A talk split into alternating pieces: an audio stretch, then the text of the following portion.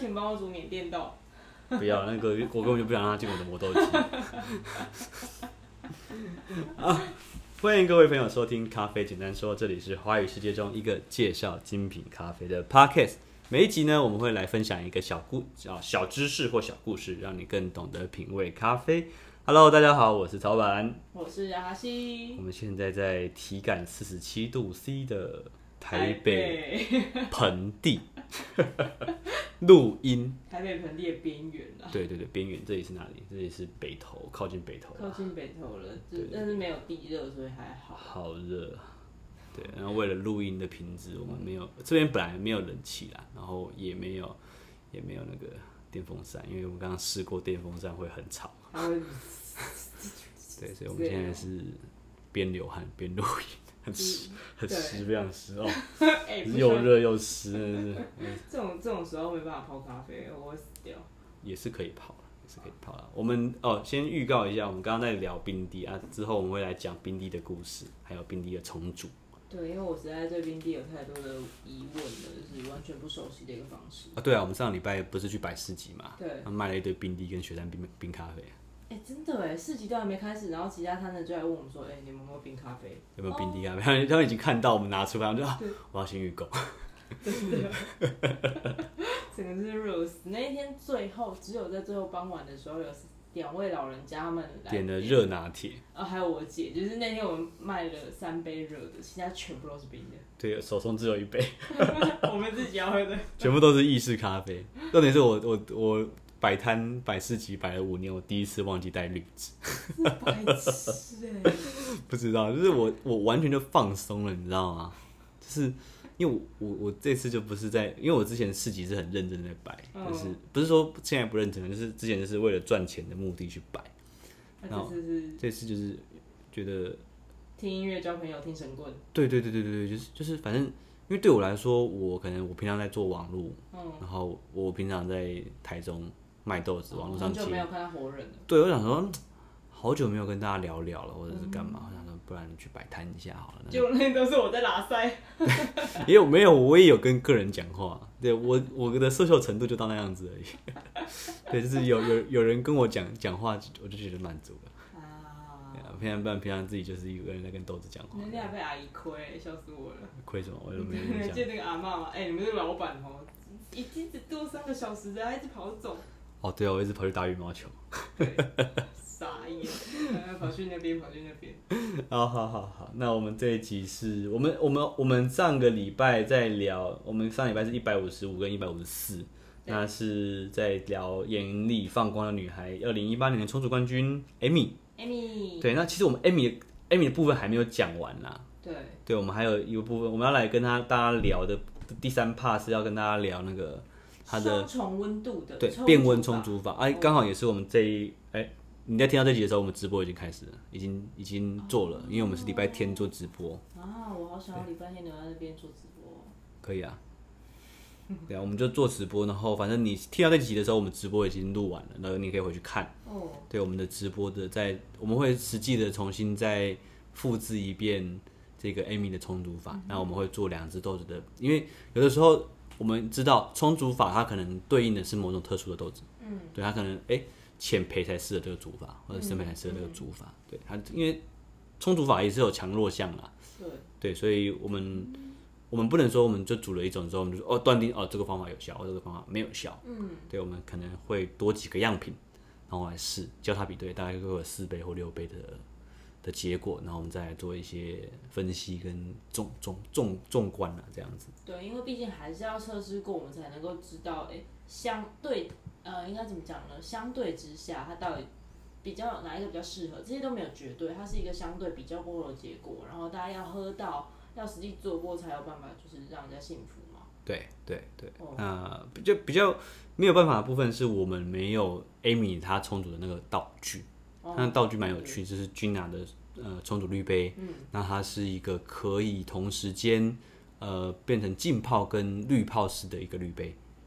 可是我有一个类似的是那个 Tim Wendelboe 北欧设计的那个 Rofa 的聪明滤杯，嗯，但它它的做法就是因为呃 Amy 用那个那个滤杯它比较像是冰滴的那个旋钮，它可以转嘛，那转紧了它就不留下来，那转松它就可以留下来，就变手冲咖啡。所以它等于是有一个松紧的程度，可以非常 manual 去调整。对对对对对对对对。那我们我们的这个版本是旋转滤杯，我们是横的转，对，要转转开跟转转关这样子。哦，了解。但我记得它也是有刻度的。对，它一样是可以做浸泡跟滤泡两种功能。嗯，对。了解。好，那。变温充足法其实是一个大家在居家里面充足比较少见的做法。为什么？因为它很大的条件。首先你要有定温壶，嗯，再来你要有两只。两对，这个很难。这个在，我跟你讲，连咖啡店要做变温充足法都很困难。为什么？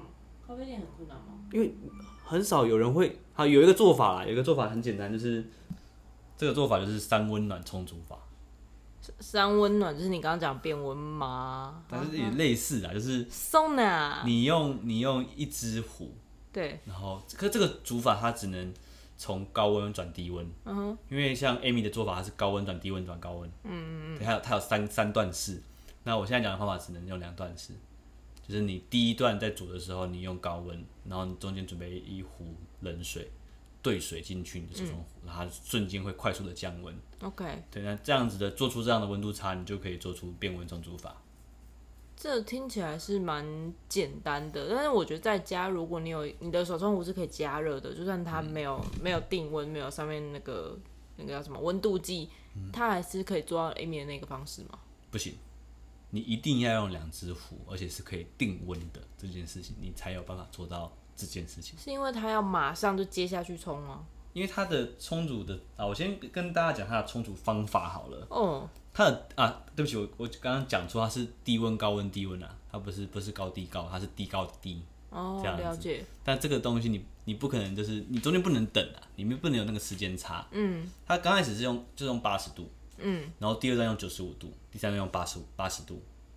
哦，对，所以你一定得要有两只壶，而且这两只壶是精准的控制在一个温度上面。嗯，对，所以这件事情对于大家来说是不太容易，对，没有办法嘛，嗯、因为你看，呃，台呃，现在台呃，我想想看，在市面上大概就两两个大的定温壶的牌子，嗯、常见的，一个是 Brewstar，啊对，一个是 Fellow，OK，对，那 Fellow 大家都不要想了，就两只五千块，加起来就一万了。不要想，你不要为了说要学冰温冲煮法，然后搞一个两个肥肉这样子，太贵了。可是 Brewstar 有便宜吗？也没有吧。Brewstar 两千多块啊，两只加起来五千多块。Oh. 你等于说你买两只 Brewstar，那就是一只肥肉的价钱啊。所以你你如果想要玩这件事，你可以考虑买两个 Brewstar。这这个时间成本好高哦。对啊，就可是它它有趣，然后它能够做出很多的变化，就有点像是我们在做。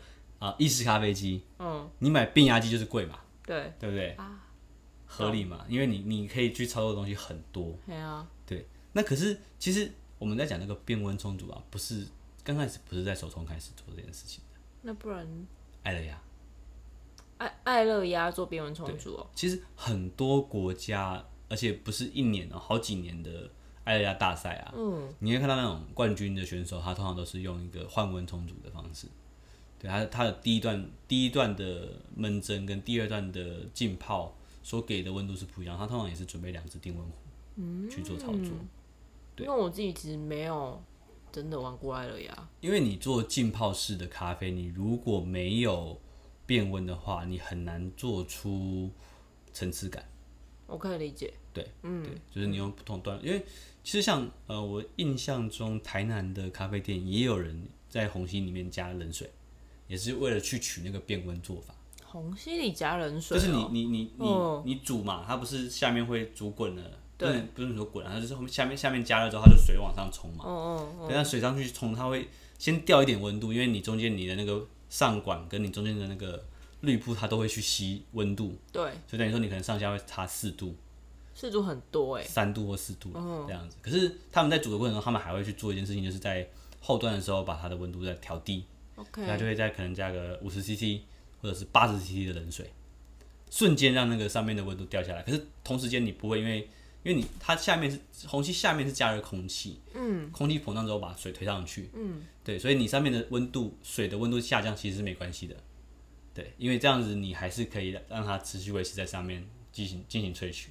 我觉得这个听起来是把温度调低之后，让某些东西停止被萃出来，然后某些东西持续被萃出来。对，就是你在什么时段去做什么东西的萃取这件事，因为大家已经开始慢慢的越来越精准的知道哦，第一个是知道水质怎么样去把什么样的味道拉出来，第二个是知道说，呃，你看我们手冲咖啡的进化史啊，最开始就是哦。先搞清楚温度嘛，哦，温度对咖啡有那么大的影响，嗯，所以你看很早期的那种咖啡的课程，他会教你说，哎，高温煮出苦味，嗯、低温煮出酸味，哦，类似这样子的一个一个，就是一个比较概念，懒人懒人包的东西。但其实我们后面后面搞清楚了嘛，其实咖啡的味物质是同时间。释放出来，只是它有看快慢跟多寡之分。对对，可是同一个时间点，它可能最快释放出最多的酸。嗯，可是酸的释放会随着时间慢慢的的递减，它可能到中段或第三段的时候，它的酸就是已经煮，它已经跑的差不多了，它也不会再跑太太多东西出来。但是这个时候苦的味道就会跑得更多出来。哦，对，苦一开始可能就出来了，可是它不会出来的特别多，它可能会比酸慢一点。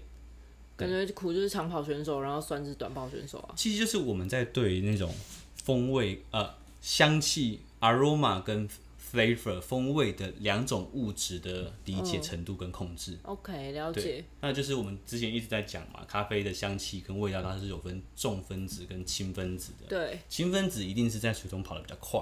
嗯，比方说香气啊，或者是有机酸这种东西，它一定跑得比较快，最快融融进水里面的这些东西。OK，芳香烃嘛，有机酸这类比较轻的，让你感觉哎、欸，就是水果花。可是你像什么触感啊、口感类型的，嗯、或者是、嗯、texture 的、呃，对，甜感的香气，嗯，这些东西都会需要一点时间才能够拉出来。嗯、对，那为什么后端要降温？因为在后面就往木质部、往单宁酸，嗯，往会让你的嘴巴干燥的东西出来了。对，这样的东西就会跑出来，那你就会不想要。所以你会看到咖啡冲煮咖啡的一个过程中，大概是一开始就是最粗浅的，就是教你哎、欸，你的初始温度，嗯，要用几度去做。那后面第二个你会发现，哎、欸，后面的冲煮大赛开始，大家会讨论的东西是什么？你要在第一段、第二段跟第三段给出多少的水？嗯哼，是呃多少水之外，你要用几秒去给出这样的水？哦，比方说卡苏亚赏的六式冲煮法嘛。对，对我前面六六百分之六十跟后面百分之四十怎么做？嗯，好，怎么配水？我想要酸跟甜的比例怎么怎么去搭配？那我就是改变我每一段的注水的比例。嗯，等下就是注水比例嘛。那可是到更后面，大家更进阶的东西是什么？哦，我前面我比方说，我前面要做大，我要做多，我要把什么东西表现的更明显，但是我要用几秒？对，我要用几秒煮完这个过程。了解。对。这个水量在几秒之内做出来，这叫做 WD 值。在如果你在以意式咖啡来讨论的话，嗯，意式咖啡我们会算的东西就是，呃，每三十秒会留下多少的 CC 的水。对啊，因为你刚刚在讲这个时候，就是让我直接联想到意式咖啡的那个我们在设定冲煮参数的时候。对对对。对可是又又我们现在在讲三点零的版本了。对。OK，除了我们刚刚讲的水量跟它的给水时间，还有一个重点是。你可以换温度啊，哦、我们不能换压力，那我们可不可以换温度？可以啊，嗯，对，所以 Amy 的这个做法就是很清楚的在做一个换压式的方法。对，他想要，因为你看像呃，然后像换温室的方法，像我们店里面是用那个 GS 三的意式咖啡机嘛，它就是可以变压。对啊，很多时候我们想要去修正，哎、欸，有的时候有些咖啡的味道，可能我们想要把前面香气变得很猛。嗯，可是如果用一样的压力的话，它变猛的同时，它后面就会出现干燥的感觉。对，就喝完那个浓缩就觉得嘴巴干干的。嗯那就如果不要的话，那是不是哎、欸，你刚开始用九大气压，后面调六六大气压，慢慢调小，调小，调小，那你会发现，哎、哦欸，这样子的做法你会发现，哎、欸，你的浓缩咖啡的后面会变得很 smooth，很很很滑顺。原来 GS 三的那个那个变压是这样子在做操作的，它可以玩很多的东西，好有趣哦！对，就是为什么我们要失心疯去买那么贵的东西？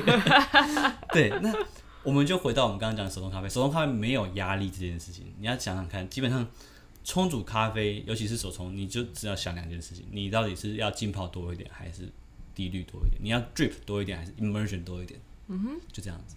你看，那你要用多少的温度去释放，在这个。时间点释放多少的东西出来？嗯，对，比方说，我们已经清楚的知道第三段、第四段的给水，在一个高温的情形下会释放出木质跟单宁酸。嗯。可是我们还是、嗯、这个这个点，我们我们不要不能不要啊，不要就浪费了啊。但你后面的甜感的支撑跟口感的支撑就支撑不上来。对，你如果把它抽掉的话，你是不是就少掉了很多东西？嗯。对，那我们要怎么样同时去让呃口感的味道出来，而拒绝单宁酸跟涩感释放的更多呢这时候我们就把温度降低。那也要你知道温度是对应的变音是吧？对，所以我觉得 Amy 的这一次的这个充足的呃一个食谱，我们讲它是一个配方参充足参数。嗯，它是一个很好的示范。它示范，它同时示范两件事。你不要只看它就是一个变温的东西，这是最明显看到的东西。它同时间还有玩一个东西，就是它我们刚刚讲的它这个滤杯的一个特性，它可以同时间控制浸泡跟低滤跟低滤。OK，所以它今天在玩的东西是四重变音：高温、低温、低滤跟浸泡。嗯，然后再加上它自己的一个配水的方法。这个很复杂，这是一个演示、展演、表演。对。然后他还会跟大家先提前告诉你说他的 ppm 的水质，哦，所以你就知道一个充足的细节的 detail 是什么东西，你就觉得哇，看着就是哦，好厉害哦！因为那时候我一看完，马上就是去煮了，对不对？对啊，他他把这些东西，这有点像是一个表演者把他所有东西都拆出来，然后在面前看到一个哦，大师在展演的时候，就是哦，原来他在他 care 到哪些东西。对，然后他把所有东西都跟你讲，啊，你也可以回去试试看啊。所以我们礼拜天的的直播，我们也要准备很多种不同的水。礼拜天几点？十点啊。又是十点。我们现在就固定时间，因为大家都不睡觉嘛，他喜欢晚上十点喝咖啡。又不睡觉。对，你你看，因为。说不定我们用我们不能用两百 ppm 的水，然后去跟人家讲说，哎、欸，你看你的方法不好，因为水就不一样嘛。对。对，那我我们就准备一个一百的 ppm 去试这个味道的方法，Okay. 跟用五十 ppm 的方法，跟零 ppm 的纯水的方法。嗯。对，就玩它的这个特性，你觉得哦，好酷哦，就是哎、欸，怎么那么多差别这样子？嗯嗯。对。那我们今天在讲的东西很多，在我们呃，就是你现在听到这集，你我们直播已经结束了嘛？那我们直播跟因为我们录音是预录的。所以我们现在在讲的东西，在直播也是会再 cover 一些，再重新的带过一次，会有一些重复的地方。嗯，对。那我还是讲一下它的一个整体的充足参数。好，好。那最开始它的东西是粗研磨。对。哦。我发现这几年其实大家习惯性的研磨都是比较粗的，大概是跟我觉得跟烘焙度有关系啦。嗯。因为大家基本上 你在你在比，因为比赛没有规定。烘焙度，对，你知道这件事吗？比赛不规定烘焙度，任何比赛都不规定哦。任何比赛，呃，对，应该是这样子，没错。嗯、呃，杯测赛有规定烘焙度啊，因为杯测赛是他他取的样品嘛。对，对。可是你只要是关于充足的，OK，这件事情基本上是不管你的烘焙度这样子。所以大家会比较喜欢拿浅焙的吗？基本上大家都拿浅焙啊。哦，对啊因为这几年大家的的那那个风向就是要展现产地风味嘛。哦，那总不可能有人拿一个什么极深焙的意式咖啡、意式烘焙的咖啡都去比赛，我觉得那不太可能进前前三名啊。对啊，评审的走向也不会喜欢那个味道啊。对，对啊，你就就是那，你问说哪个评审碳酸味你会喜欢吗？那就应该评审不会给你高。这是哪里的碳？对，那不哦，这我也不知道。对，他也不容易拿高分啊，所以大部分都往浅焙去走。嗯，那浅培的咖啡，其实我们在研磨上面通常会选择粗研磨，而不是细研磨。我虽然好想问为什么，但是感觉好像会拉太长。不会啊，不会啊。为什么浅焙一定要就是？你会问这个问题，就要问你的老师为什么没有教你。嗯，宪哥怎么没有教这一段呢？嗯呃，我有点忘忘记那个什么。好，简单来讲，嗯、呃，浅烘焙的咖啡它有个特性，它比起相对于深烘焙的咖啡，它比较不吸水。嗯，所以你你如果遇到一个过程，就是你在煮咖啡的过程中，你会发现浅烘焙咖啡它不吸水，而且不排气，对，所以很容易塞水。哦，OK，对，它很容易淹啊。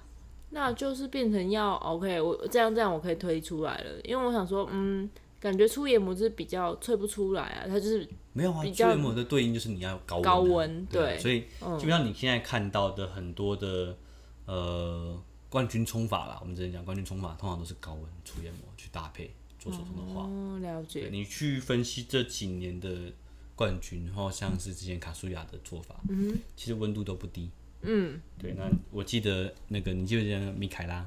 对，九十六。哦哦，都是高温的做法。好，那我们刚刚讲到了 Amy 的做法，它是用一个粗研磨，然后它的温度没有起始温，它起始温是分两个温度的，所以它会准备两只手冲壶。嗯、好，那它有特别提醒大家说，哦，它用的水是一百 ppm 的水，但是比较可惜的部分是它没有跟大家讲说它是用多少钙比例跟多少镁镁比例的镁离子比例的这个水质，它没有特别去描述。对，就跟大家讲，哦，我是一百 ppm 这样子。嗯，对，不过没关系，我们就是大概就是先知道这件事情就好了。好，那它的第一个阶段的手法很有趣，它选择的是一个浸泡式，OK，immersion 的一个呃闷住它四十五秒钟这样子。它用五十克，它用四十五秒去煮五十克。对，它是啊，它我先看一下它的哦，它是用总我们对不起，我我跳太快了，我们先讲它的粉粉水比。嗯，对，它使用十七克，然后煮两百二十二两两百二十克的，给水给水重两百二十，它不是滴出来两百二十。哦，对，就是煮完两百二十收结束这样子的做法。哦、好，那它你看它十七克嘛，所以它给五十是很多的预计哦，有没有？一、嗯、比二点五左右。是啊，一比二、哦，因为二是三十四嘛，然后给到五十的一比二点五，几乎要到三了，几乎到三了，哎、欸，其实快三了，二点九，二点九，对哦，所以它的闷蒸其实给的水很多。对，那你发现一件事情，如果这个时候它没有用浸泡式的话，会发生什么事情？你会想想看，你你对浅烘焙的咖啡的的感觉，你根本就吸不了，就全部、啊、一定会往下冲嘛，对不对？对啊，对，所以它这个时候如果它没有用浸泡式的话，全部都往下跑。对，所以它这个时候他就告大告诉大家说，哦。